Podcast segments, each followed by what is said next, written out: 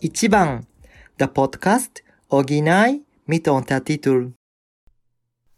Willkommen zurück zu Ichiban, der Podcast mit Jana Und Rike. und Yakuza Ja. Und Hausmännern. und Hausmännern. Richtig. Ich habe jetzt schon, ich glaube, von drei verschiedenen Leuten gehört, dass die es direkt durchgeguckt haben. Ist ja auch nicht so schwierig, weil es sind nur fünf Folgen. Die sind relativ kurz. Mhm. äh, ja, das kann man ziemlich schnell weggucken. Ja. Und aber auch noch mal gucken, Ja, genau. sage ich jetzt so. ja, also wir sprechen heute über Yakuza Goes Hausmann. Ist auch geil, dass alles gemischt ist, ne? Also Yakuza Goes und Hausmann, also nicht Hausman oder so. Goku Shufudo. Richtig. Worum geht's? Ja, Tatsu, der ein berüchtigter und gefürchteter Yakuza-Boss äh, war, mit dem unsterblichen, äh, mit dem Spitznamen der unsterbliche Drache, ja, der äh, ja, zieht sich zurück ähm, aus dem Verbrechen oder aus dem Leben als Verbrecher, um Hausmann zu werden, um seine Frau Miku zu unterstützen. Und äh, ja, es ist äh, ein Anime über seinen äh, witzigen Alltag als Hausmann ähm, und den Situationen, in denen äh, Leute darüber erstaunt sind, äh, beziehungsweise in denen es um diesen Konflikt zwischen dem früheren Yakuza-Boss und jetzt der äh, Position als Hausmann geht. Ja. Also finde ich, klingt auch, wenn man noch gar nichts davon gehört hat, schon sehr vielversprechend witzig. Ja, das äh, ja, kann man so Passt sagen. also, ne? Genre Comedy Action. Fand es jetzt gar nicht so actionlastig, viel mehr Nee. Comedy quasi. Ne? Und wir hatten es in der letzte, letzten Folge ja schon angesprochen, also ist jetzt auf Netflix als ähm, Anime ähm, schaubar und ist auch direkt auf Japanisch, Deutsch, Englisch und Spanisch erschienen. Und das Original ist ein Manga. Davon sind inzwischen in Deutschland sieben raus. Nee, in Deutschland fünf, glaube ich. Und der sechste kommt im Juni. Äh, in Japan sieben. Und geschrieben hat den der Kosuke Ono. Und ähm, auch der ist noch nicht so alt, also seit 2018. Ähm, aber ich weiß, letztes Jahr hat der halt in Deutschland so einen richtigen Flow gehabt. Also da war der in sämtlichen Social Media Kanälen so, boah, musste lesen, richtig, richtig witzig und so. Ähm, das heißt, sowohl in Japan als auch in Deutschland ist der richtig gut eingeschlagen und dementsprechend ja wahrscheinlich auch in den anderen Ländern, wenn direkt quasi das alles übersetzt worden ist. Mhm. Ähm, wie du schon gesagt hattest, ne, wir haben nicht so viel zu gucken. Die haben jetzt äh, erstmal fünf Folgen quasi rausgebracht. Ähm, jede Folge soll quasi ein Manga sein. Und dann sind es leider nur 16 Minuten geworden. mhm. Das heißt, wenn man da so ein Buch sieht, könnte mehr sein, oder? Ja, theoretisch schon. Ähm, es ist halt ja relativ, äh, wie soll ich das formulieren, einfach als Anime adaptiert. Ja, Also, Punkt. ähm, da können wir nochmal einfach äh, betonen. ähm, also nicht wirklich animiert, ähm, sondern e- mehr oder weniger halt die Szenen aneinandergereiht, in Bewegung gesetzt. Ich bin ja jetzt kein, ich, ich habe jetzt keine Fachsprache oder Brauchst so, du nicht, ich aber, verstehe dich. ähm, so wie du schon gesagt hattest, irgendwie ist es der Manga nochmal in Farbe. Ja, das war das, was mein Freund auch meinte. Der hat mich angeguckt und meinte, jo, da haben die den ausgemalt und ein bisschen den Mund animiert. Genau. Ja. Und das ja nicht mal manchmal, ne? Genau. Also es ist schon ähm, ja, sehr einfach gehalten halt. Ja, ja. Ich ähm, hatte auch zum Beispiel ähm, Atsushi gefragt, der hatte halt ähm, den Manga gelesen und da habe ich gesagt, willst du mal unseren äh, Netflix-Account haben und dir den Anime angucken? Und er meinte Daijobu, also ist schon okay, weil das ist wirklich, also wenn man das eine kennt, kennt man das andere und umgedreht, beziehungsweise der Anime hat nicht alle Szenen drin, wie ja. die vom Manga, ne? Äh, was natürlich dafür spricht, dass hoffentlich noch mehr kommt. Und äh, das kann ich jetzt schon mal sagen, wird mir auf jeden Fall sehr gefallen, weil es ähm, quasi zu kurzweilig war. Ich fand es halt auf Dauer eigentlich ein bisschen zu anstrengend irgendwie. Ähm, dadurch, dass äh, ja, also auch diese ganzen ähm, Comic-Geräusche und so, die sind ja auch mit alle eingeblendet, einfach als äh, ne, so.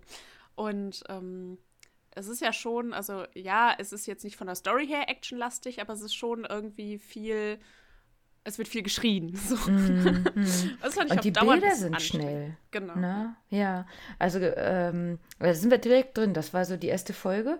Und ich habe quasi, also mein Gehirn hat nicht verarbeiten können, dass die Folge schon vorbei ist. Ja, weil das quasi so schnell bam, bam, bam hintereinander kam, dass ich dachte, nee, Moment, also ich bin gerade noch bei der anderen äh, Szene, könnten wir mal Ja. vielleicht einfach nur kurz so machen oder so, so ein Schmetterling fliegen lassen, dass mein Gehirn erstmal versteht, was in der Szene passiert oder so. Das hätte viel langsamer für mein deutsches Gehirn sein können. Ja, genau.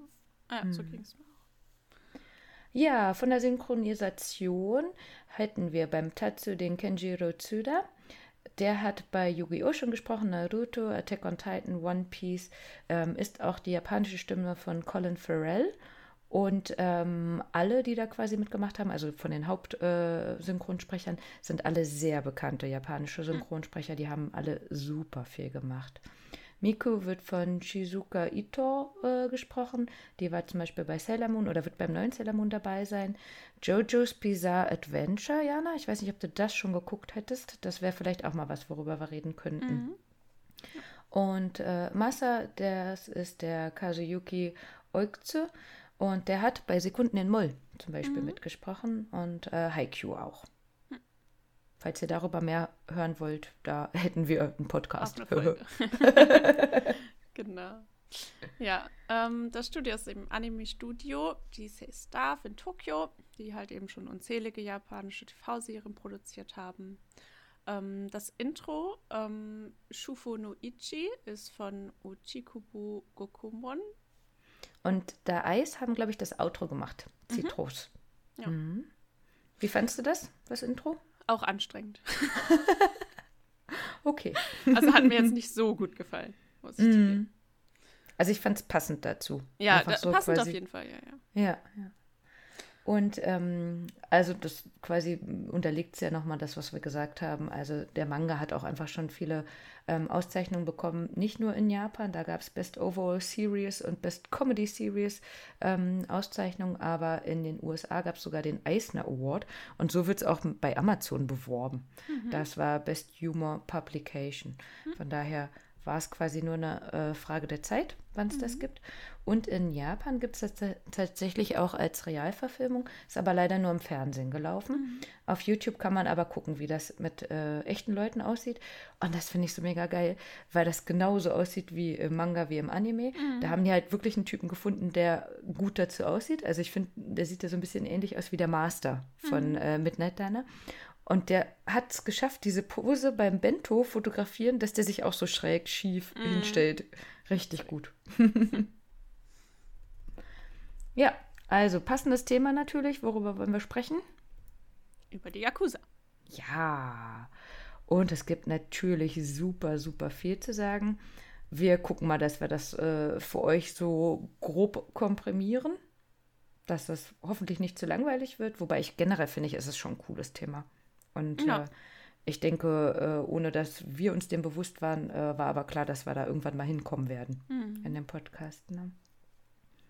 Ja, der Begriff Yakuza, ähm, ausgesprochen Yakuza, ist in dem Sinne eigentlich nicht mal der Begriff, wie äh, die Yakuza zu sich selbst sagen würden. Und auch nicht, wie äh, die Polizei zu ihnen sagen würde. Das heißt, so im Ausland, wir kennen immer den Begriff Yakuza. Viele Filme, ähm, Bücher, Spiele heißen so. Ne? Ähm, aber an sich würden die halt eher sagen Gokudo. Das ist der extreme Weg. Und das sind dann Mitglieder transnationaler, organisierter Verbrechenssyndikate mit dem Ursprung in Japan. Man hört also schon raus, die sind nicht unbedingt auch nur in Japan aktiv. Und ähm, die japanische Polizei und es wurde gewünscht, dass die Medien den gleichen Begriff äh, nimmt. Die sagen Boryo, Boryokudan, also eine gewalttätige Gruppe. Und die Yakuza selber nennen sich aber Ninkyo Dantai, das heißt nämlich ritterliche Organisation. ja, Yakuza, wir könnten quasi Gangster sagen. Ich weiß gar nicht, wie man auf Deutsch sagen würde. Ich glaube, wir würden auch Gangster Verbrecher. sagen. Oder? Verbrecher. Verbrecher, ja, stimmt, das ist ein schönes deutsches Wort. Und äh, das heißt, es erinnert so ein bisschen an die Mafia, eine kriminelle Organisation. Und äh, die sind bekannt dafür für ihre strengen Verhaltenskodex. Kodex, Jana? Kodizes. sie haben einen strengen Verhaltenskodex und sie sind äh, ein organisiertes Lehnwesen und haben zwischendurch auch mal unkonventionelle rituelle Praktiken, wie zum Beispiel das Yubizume, das wäre nämlich dieses Fingerabhacken, ähm, wo der zuerst der kleine linke Finger abgehackt wird und wenn er schon weg ist, dann auch noch mal ein paar andere zum Beispiel. Häufig sind die, ja, äh, häufig sind äh, Männer Mitglieder. Also meistens, wenn man irgendwie davon liest, hört man immer nur Männer, Männer, Männer. Ähm, wir haben aber extra nochmal geschaut, es gibt 2% an Frauen und die heißen dann äh, Anne, nämlich große Schwester, wobei die sich untereinander, also die äh, 98% Männer, auch mit Anni, also großer Bruder, dann ansprechen würden oder ähm, Odoto, das wäre dann der kleine Bruder und der äh, Chef quasi dementsprechend ist dann der Vater, hat aber auch einen eigenen Begriff, das ist dann der Oyabün. Und die anderen sind dann die Ko-Bün, das sind die Kinder quasi. Das heißt, man sieht schon, also das ist alles so ein bisschen ineinander verstrickt und äh, das ist wirklich ein System, was in sich selbst aufgebaut wird, ähm, wo man von, von außen halt natürlich was erkennen könnte, wer ein Yakuza ist und wer nicht. Ähm, inzwischen sind sie da aber auch so ein bisschen raffinierter geworden. Ich habe noch so eine Doku über ähm, ja so eine, so eine den rechten Flügel der Yakuza im Grunde gesehen, also mhm. ähm, die halt eben demonstrieren gehen äh, vor äh, so, ähm, wie heißt das, russischer Botschaft oder, oder chinesischer, also ja, und fordern, dass die Gebiete wieder abtreten und so.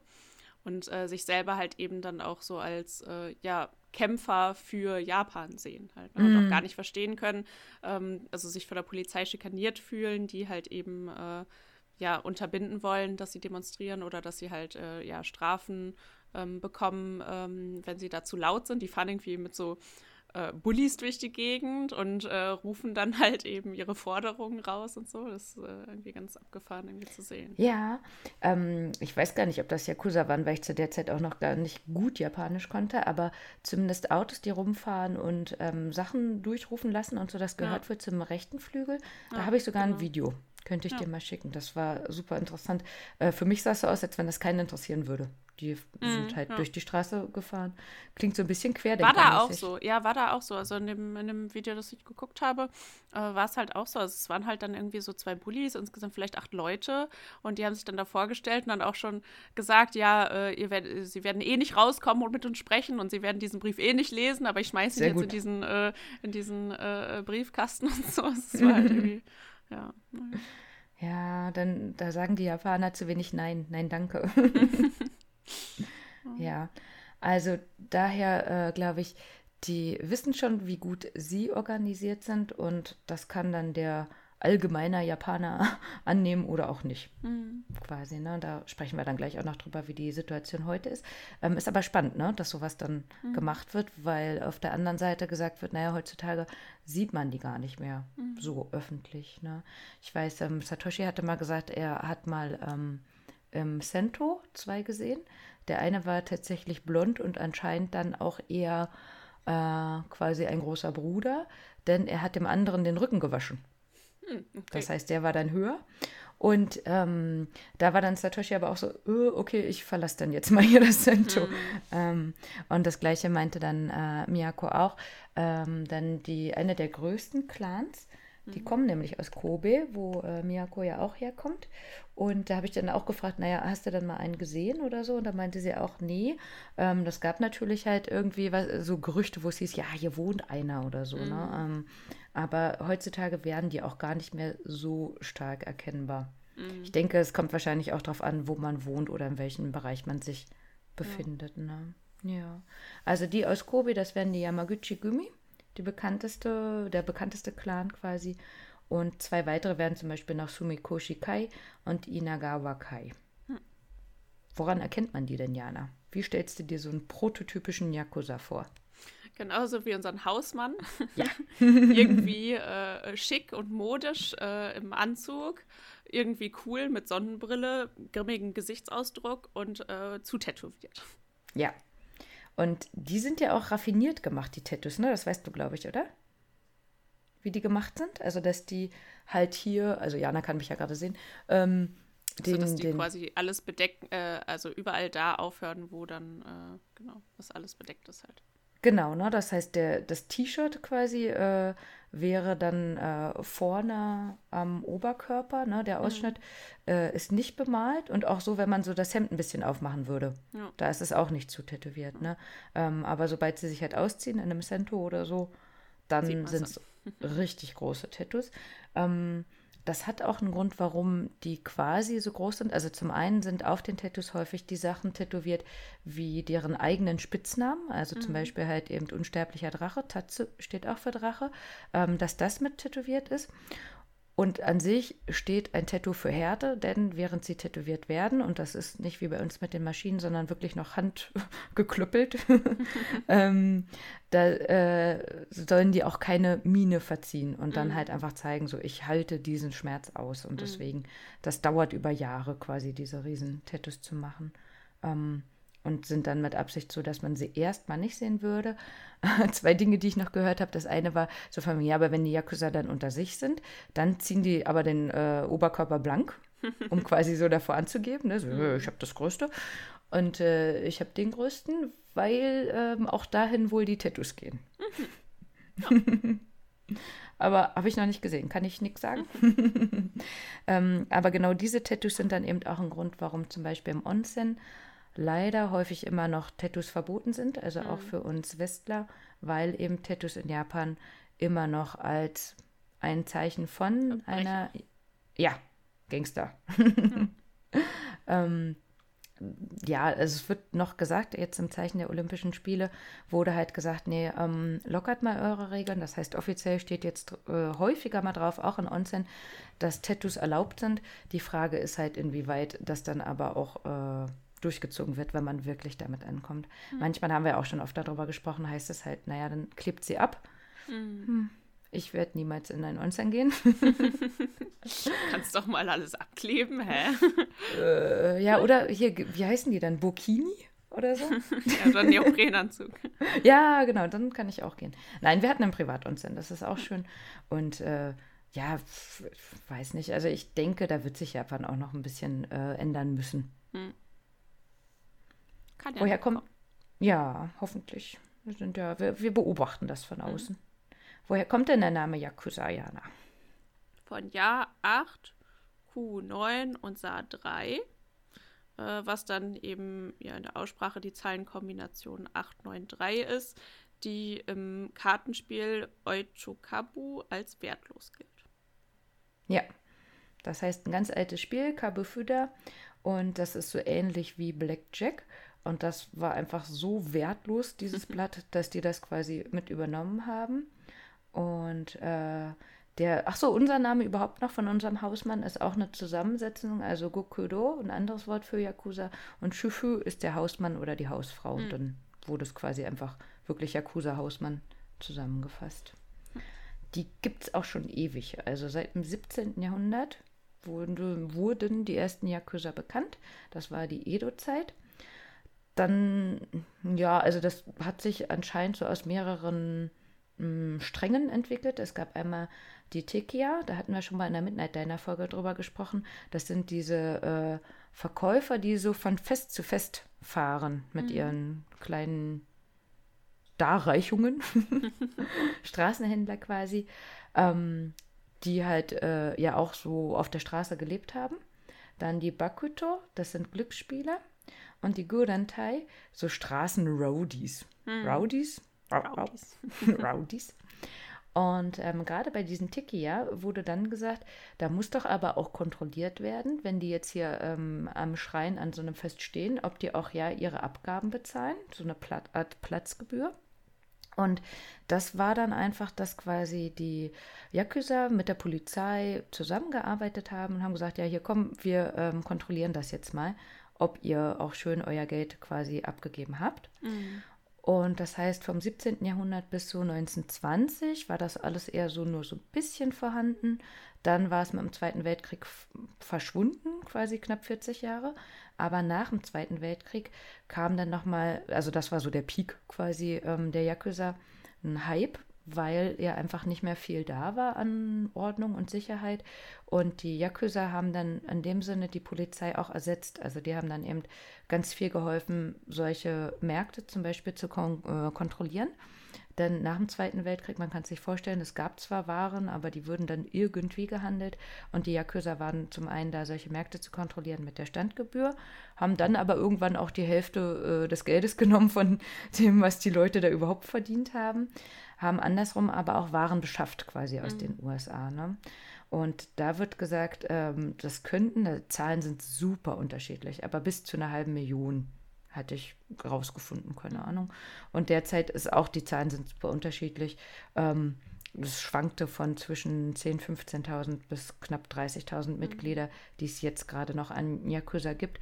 Wobei, das hatten wir auch schon mal gesagt, ähm, das ist halt nicht nur Japan, wo die überhaupt quasi agieren. Ich habe äh, einen Artikel, der war auf Japanisch, den habe ich mir übersetzen lassen. Da war sogar gesagt, die Deutsche Bank, mal gucken, ob ich es zusammenkriege, ähm, ist für das Geld des Vatikans zuständig.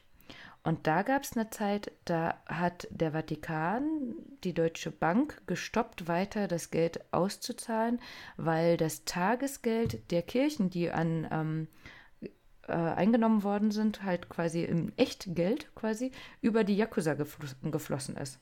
Okay. Super absurd, ne? Ja. Ähm, ich hatte einen anderen Artikel gelesen, da hieß es, gibt es denn äh, Yakuza-Einflüsse in Deutschland?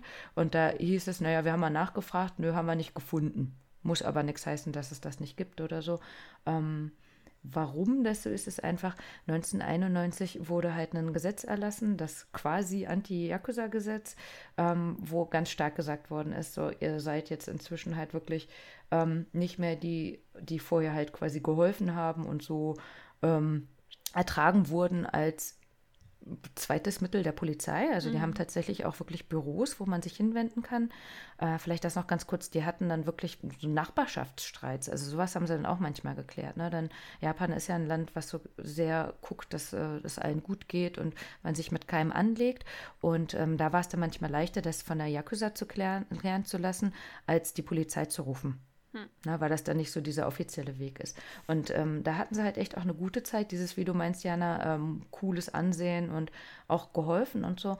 Und das wurde halt eben 91 mit dem ähm, Gesetz dann schwerer für sie, weil ähm, da einfach gesagt worden ist, nee, ihr seid Betrüger, ihr seid Gangster, ihr macht auch ganz schön viele korrupte Sachen, äh, helft nicht nur und ähm, deswegen gab es dann einfach viel härtere Strafen für jemanden, der eh bestraft worden ist, wo dann aber klar war, dass das eben ein Yakuza ist oder der irgendwie zu einem Clan gehört.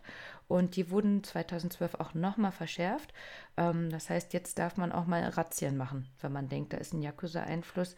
Oder zum Beispiel die Bank äh, muss genau hinterleuchten, wer jetzt gerade ein Konto eröffnet. Und wenn das ein Yakuza ist, dann dürfen die kein Konto eröffnen.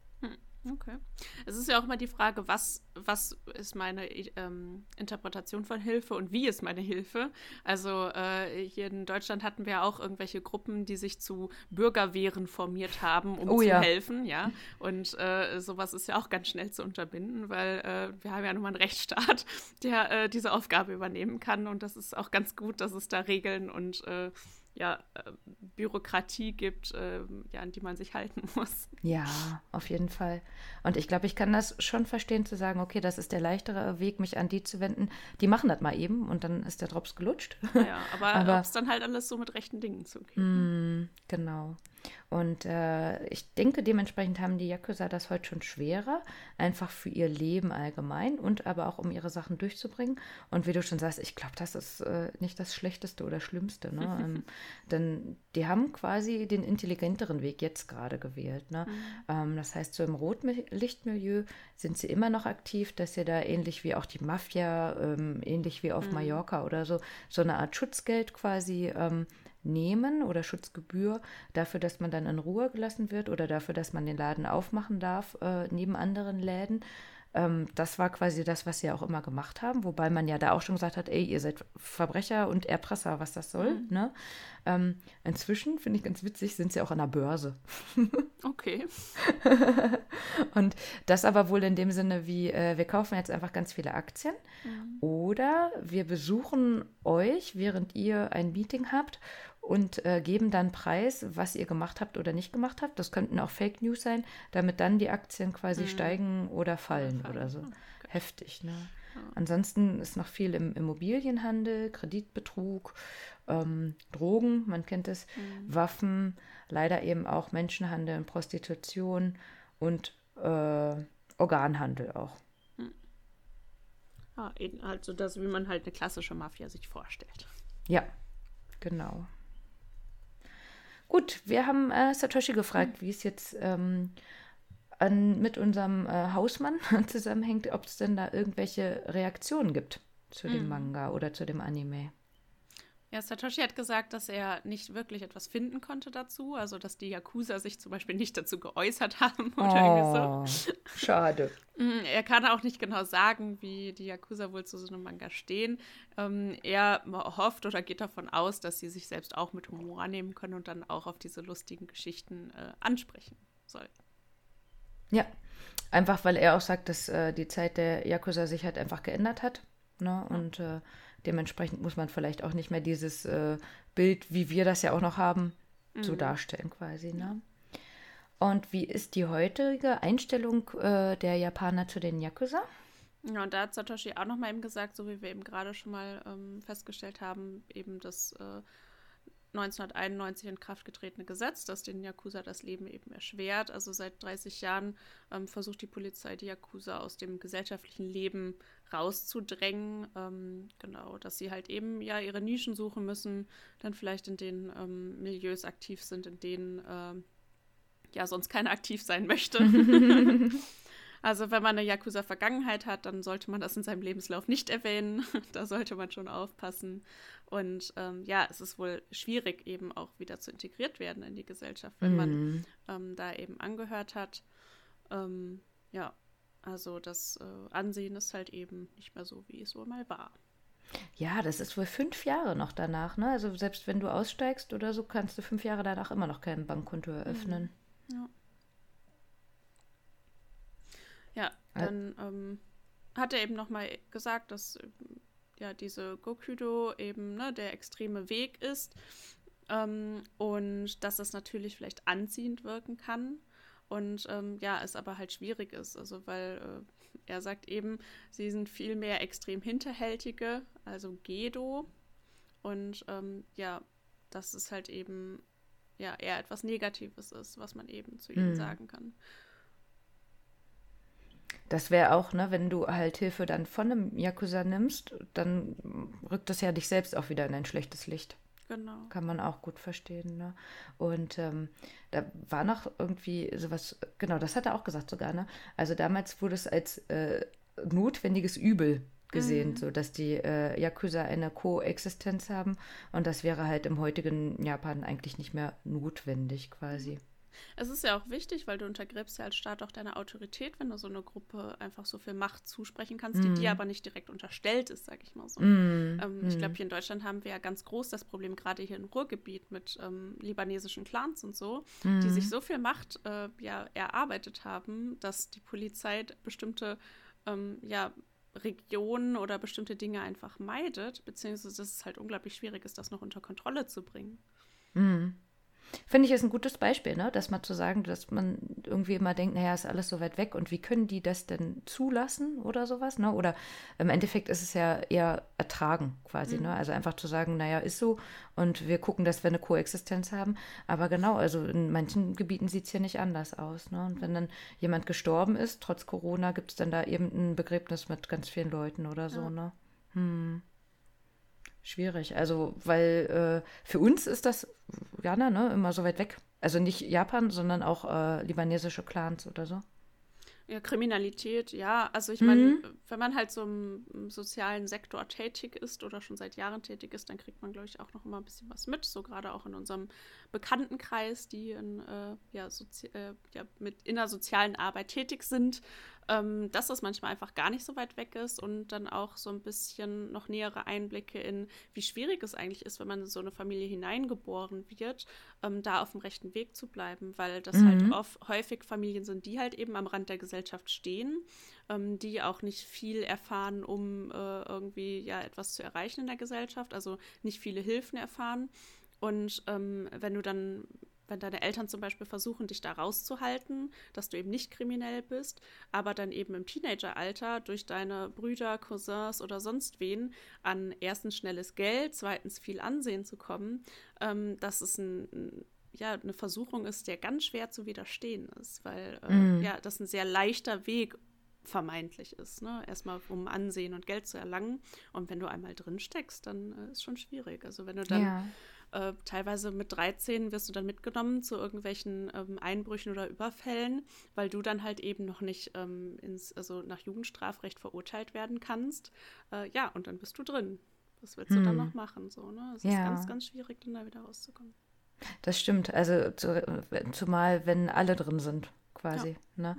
Und ähm, das passt bei den Yakusai halt auch, wenn gesagt wird, das ist wie eine Art Familie. Und wenn du wirklich großer Bruder, große Schwester und Vater sagst, also viele haben dann gar keinen Kontakt mehr ähm, zu den Eltern, zu der eigentlichen Familie. Ähm, das ist ja dann schon schwer, da rauszukommen. Und andersrum finde ich auch immer Ursache und Wirkung. Und das sieht man ja jetzt bei Yakuza Hausmann auch. Er wird halt immer wieder von der Polizei angehalten. Und mhm. immer wieder fragen sie ihn, was arbeitest du denn, ähm, wo willst du hin und so weiter. Ne? Und ich, das hört man ja in Deutschland leider auch immer, immer wieder, dass man mit Vorurteilen einfach schon angesprochen oder angehalten oder auch einfach nur angeguckt wird. Ne? Und mhm. wenn man sich dann vielleicht irgendwann denkt, ja, okay, wenn eh alle denken, ich bin Verbrecher, dann kann ich mich ja auch so verhalten. Hm. Wir haben Satoshi noch gefragt, was er von Yakusan hält.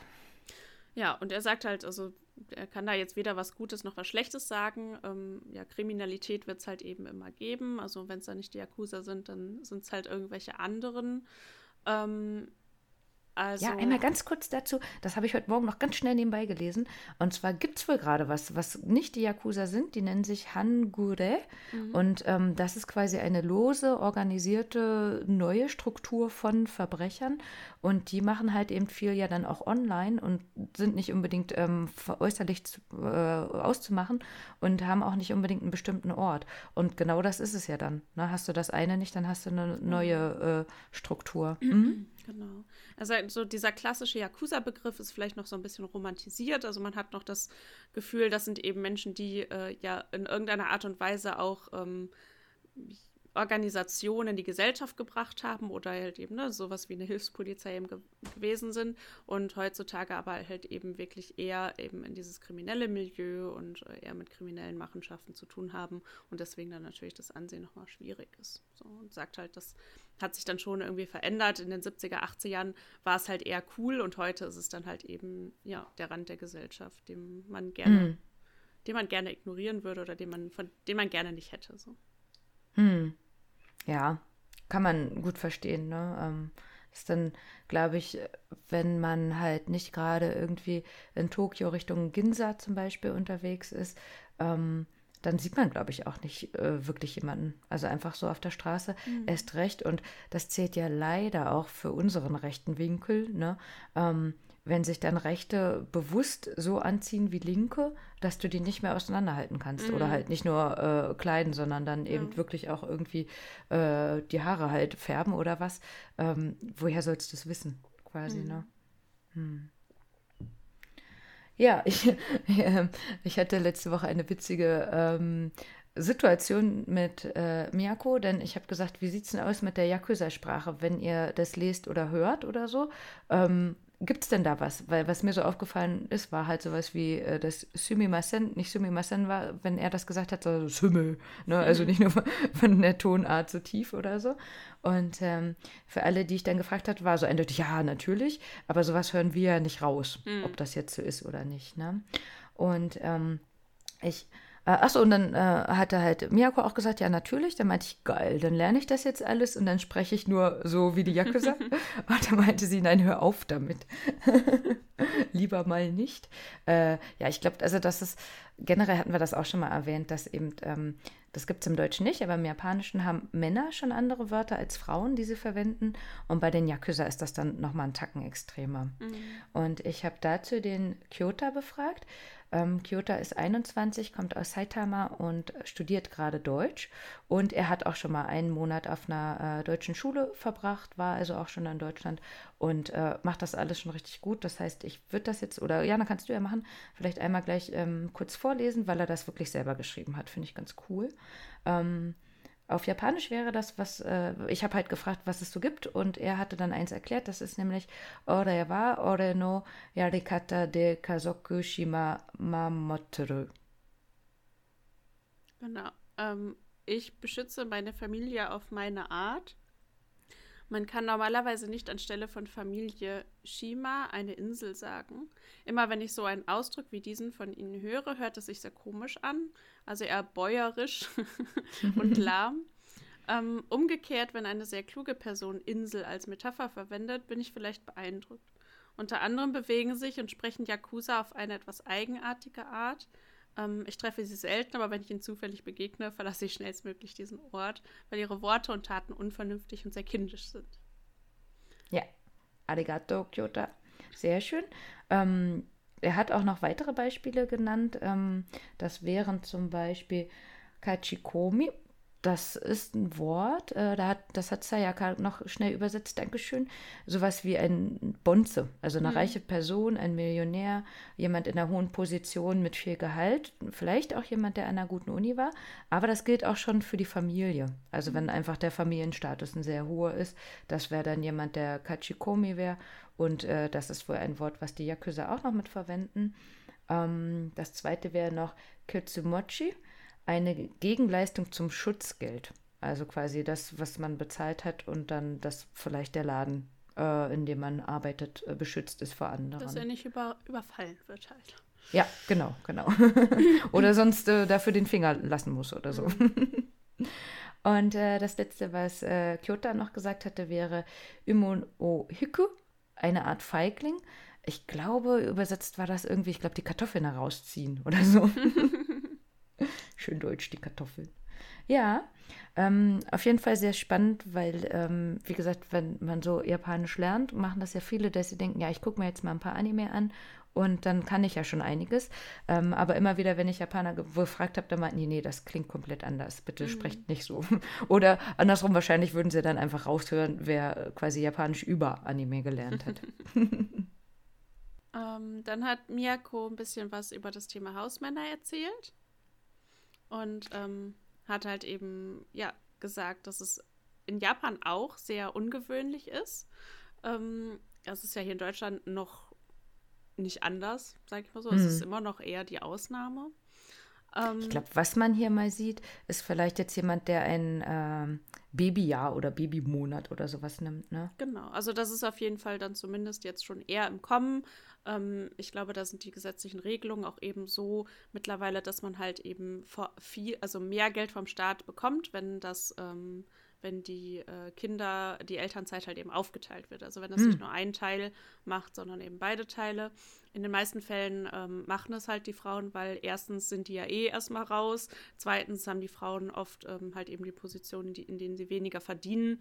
Das heißt, äh, ja, es lohnt sich dann für die meisten Familien eben nicht, wenn der Vater zu Hause bleibt, weil das Geld ja nicht dann so ausgeglichen wird. Ne? Also, hm. ja. Genau, aber ähm, als sie, äh, also als Miyako geboren war und die Mutter ähm, mit ihrer Schwester schwanger war, war ihr Vater gerade 30 und häufig krank. Und ähm, ihre Mutter war Lehrerin und hat dann vorgeschlagen, dass äh, er eben zu Hause bleibt und der Hausmann ist und sie dann arbeiten geht. Und das ist dann auch bis heute so geblieben. Äh, Miyako sagt, dass ihr Vater die Aufgabe im Haushalt mindestens genauso gut, vielleicht sogar besser, als ihre Mutter erledigt hat. Und ähm, am Wochenende war es dann häufig so, dass die Mutter dann teilweise Sachen übernommen hat. Also wie zum Beispiel das Kochen. Ja. Ähm, genau. Das war dann eben so, dass der Vater mal da war, wenn Miyako nach Hause gekommen ist. Und ähm, sie hatte dann auch grundsätzlich irgendwie ein besseres Verhältnis zu ihm als zu ihrer Mutter, ähm, weil sie ja, bis auf vielleicht das Thema Periode alles mit ihm besprechen konnte. Und ja, das ist ja meistens so. Der Elternteil, der halt eben vor allem für die Erziehung dann zuständig ist, die ist dann halt eben die größte Bezugsperson. Ne? Mhm. Ähm, ihre Freundin war immer, äh, waren oft verwundert oder überrascht über das sehr gute Verhältnis von ähm, ähm, Jako und ihrem Vater.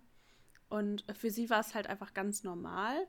Ähm, vielleicht auch eher ein Privileg, weil ähm, ja, sie dann auch das Gefühl hatte, wenn ich fertig bin mit meiner Ausbildung, muss ich auch keine Hausfrau werden. Das, also sie ist ja dann schon sozialisiert worden ähm, mit eben einem anderen Rollenbild, äh, das halt eben dann aufgebrochen wurde. So, ne? Dass sie dann das Gefühl hat, okay, ähm, so bin ich jetzt aufgewachsen und dann möchte ich aber auch einen Partner haben, der das genauso sieht. Äh, nicht, dass mein Ziel ist, die Hausfrau zu werden, sondern wir schauen mal, wie das so funktioniert und äh, ja, vielleicht macht es ja dann auch einer, vielleicht gehen auch aber beide arbeiten. Hauptsache, es passt halt eben für beide ganz gut. Ne? Ja, also einfach, dass man es teilt, finde ich auch gut. Ne? Ich ähm, mag es immer nicht, wenn irgendwie ähm, gesagt wird, so die Frau muss alles machen, auch wenn beide arbeiten gehen. Also mhm. ich finde einfach eine faire Verteilung, egal ähm, wer was macht oder so. Ne? Aber wenn einer alles macht, egal ob Mann oder Frau, finde ich es immer blöd. Es gibt ja auch einfach kaum noch Familien, wo nicht äh, beide arbeiten gehen. Ne? Und ich meine, mhm. ähm, es wird sich halt leider nicht ändern, dass äh, die Frauen die Kinder zur Welt bringen. Das heißt, wenn man eine Familie gründet mit Kindern, dann ist es halt nun mal so, dass die Frauen immer noch eher aus dem Job raus sind. Es wird sich auch niemals ändern, dass Frauen immer noch schwierigere Stellungen haben, in bestimmten Alter Stellen Stellen zu bekommen, Vollzeitstellen, unbefristete Stellen, weil halt jeder Arbeitgeber Sorge hat, dass er nachher dafür bezahlen muss, dass die Frau zu Hause ist. Ähm, ja, das wird sich mit Sicherheit nicht ändern. Auch, äh, wird, also, oder Nee, ich glaube nicht, dass sich das ändern wird. Nicht mehr, dass wir mhm. das erleben. Da bin ich ja. einfach mal ganz pessimistisch. Mhm. Ähm, es wäre natürlich schön, wenn ähm, ja, Frauen noch mehr höhere Bildungsabschlüsse erreichen, beziehungsweise noch mehr ähm, ja, in der Lage sind, vielleicht auch einfach weit zu denken und äh, gerne hohe äh, Positionen annehmen, aber es ist halt eben schwierig. Also äh, wenn man vielleicht einen Kinderwunsch hat, wenn man keinen Kinderwunsch hat, ist es mit Sicherheit einfacher. Aber wenn man einen Kinderwunsch hat, dann ja, ist, ist äh, noch können Männer keine Kinder austragen. ich habe ähm, gestern noch was ganz Niedliches gelesen. Ähm, 37 Grad auf ZDF, kennst du das? Mhm da ist jetzt anscheinend wohl eine Folge gewesen, ähm, halt auch Frauen in äh, offensichtlichen Männerberufen oder so. Mhm. Und ähm, da hatte dann jemand anderes gepostet, was ZDF wiederum so gut fand, dass die das wieder gepostet haben. Ähm, da hat jemand gesagt, ich äh, musste schon zweimal den äh, ADAC rufen, aber ein Penis hat mein Auto noch nie repariert. ja. sehr niedlich. Ne? Ja. So von wegen ist doch egal, wer was macht. Ne? Ja. ja. Schöne Einstellung. Gut, und um das abzurunden, also wir haben ähm, Atsushi dann auch nochmal gefragt, der eben, wie gesagt, den Manga gelesen hatte, ähm, wie er den Manga dann schon fand. Und er meinte, er fand ihn sehr, sehr lustig. Deswegen hat er auch weitergelesen, wusste aber nicht, dass der in Deutschland inzwischen auch so bekannt ist und war auch überrascht, dass wir die Witze verstanden haben, weil er findet, dass der japanische Hintergrund eben schon nötig ist. Mhm. Und von daher hoffen wir, dass wir das heute nochmal ein bisschen geschafft haben, euch den so ein bisschen zu geben ähm, dass eben, vielleicht zusammengefasst, Yakuza eben sehr krass streng organisierte Clans waren, im Groben noch sind. Alles, was der äh, Yakuza Hausmann quasi zeigt, geht immer wieder darauf zurück. Tiefe Stimme, Sonnenbrille, Tattoos. Äh, ich weiß gar nicht, hatte der auch einen Finger ab? Aber auf hm, jeden Fall. Habe ich nicht gesehen. Nee, ne? Ähm, aber auf jeden Fall hat er dann zu mir auch gesagt, ja, schneid mir meinen Finger ab oder fessel mich ja, ja, oder genau, so. Bestraf mich. genau, genau. Ne? Ähm, oder halt eben äh, äh, dass er von der Polizei angehalten wird. Ich glaube, meine Lieblingsstelle war einfach, wie er so ganz tief in der ersten Folge Happy Birthday gesungen hat. Das äh, habe ja, ich neulich schön. versucht nachzusingen für meinen Freund. hat mehr oder weniger geklappt. Ähm, aber ich glaube, was bleibt, ist auf, einem, auf jeden Fall, dass wir sagen, ähm, auch wenn ihr, wie wir, den ähm, Anime ein bisschen zu schnell fandet, dann lest euch die Bücher durch. Der Humor ist schon sehr, sehr witzig. Und anscheinend fanden nicht nur wir das, denn äh, Netflix hat noch am gleichen Tag angekündigt, dass es eine Fortführung hm. geben wird. Ja, das ist doch schön. Ähm, hast du denn, Jana, irgendwie Yakuza-Spiele gespielt oder so? Nee, also ich habe ehrlich gesagt nie gar keine Berührungspunkte mit dem Thema. Mm. Also ich, wenn ich hier gerade ausgucke, dann sehe ich, äh, mein Freund hat anscheinend PS4 Yakuza, äh, so eine extra Special Box oder so. Von daher, ich habe ihn nicht gefragt, aber ich glaube, er findet es gut. ähm, und also ich weiß, dass es davon immer viel, viel gab, sowohl von den Spielen als auch von den Filmen Outrage, Hanabi, ähm, Itchy the Killer. Also da gibt es ähm, einen ganz bekannten Regisseur, der da ganz viel gemacht hat. Und äh, die Serie aber, die wir noch geguckt hatten, war Pflicht und Schande. Gibt es auch auf Netflix. Das ist so eine Mischung zwischen jemand baut Mist in Tokio, geht dann aber nach London und sein Bruder soll ihn quasi wieder nach Tokio zurückbringen. Das ist alles ein bisschen verworren, war aber sehr interessant. Und das Letzte, was ich dafür empfehlen würde, weil man das, ich glaube, dir hatte ich schon mal erzählt, Jana, ne? Ähm, da, weil man das an sich nicht findet, wenn man bei Netflix guckt. Mhm. Hyper Hard Boiled Gourmet. Ähm, das ist eine ganz absurde Sendung, weil der äh, Kommentator einfach so reingeschmissen wird. Der ist anscheinend jemand, der äh, leckere Sachen bespricht, die mhm. er sonst sieht, leckeres Essen. Und da ist es aber so, dass er dann ganz absurde Situationen, Essenssituationen findet. Ähm, zum Beispiel, was essen Yakuza? Und da jetzt, ne, in unserem Beispiel, das waren halt nicht Yakuza in äh, Japan, sondern, ah, ich glaube, Südkorea. Mhm. Südkorea oder Thailand oder so. Und dann wird halt so ein Yakuza-Boss beim Essen begleitet, was es da so gibt an feinen Sachen.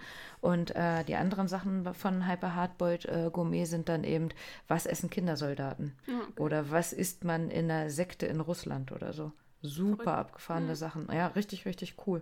Können wir mal gucken, ob wir sonst da mal drüber sprechen oder so. Ähm, aber ich denke, Yakuza ist auf jeden Fall ein Thema, an dem man nicht vorbeikommt, wenn man sich für Japan interessiert. Ja. Und damit sind wir, glaube ich, am Ende unserer Folge. Mhm. Ähm, ja, hoffen euch hat es gefallen. Äh, schaut mal rein in die Serie. Ja, da, ihr seid in schnell, eine einer Stunde 20 oder so, seid ihr durch. Ja, genau. genau, gebt uns wie immer Rückmeldungen. Ähm, ob ihr noch eine Empfehlung habt für uns für Yakuza-Filme, Serien, Spiele, bist eher du, Jana. Aber nicht so Yakuza, ne? Ja. Und wir sagen, Arigato. Bis zum nächsten Mal. Ciao.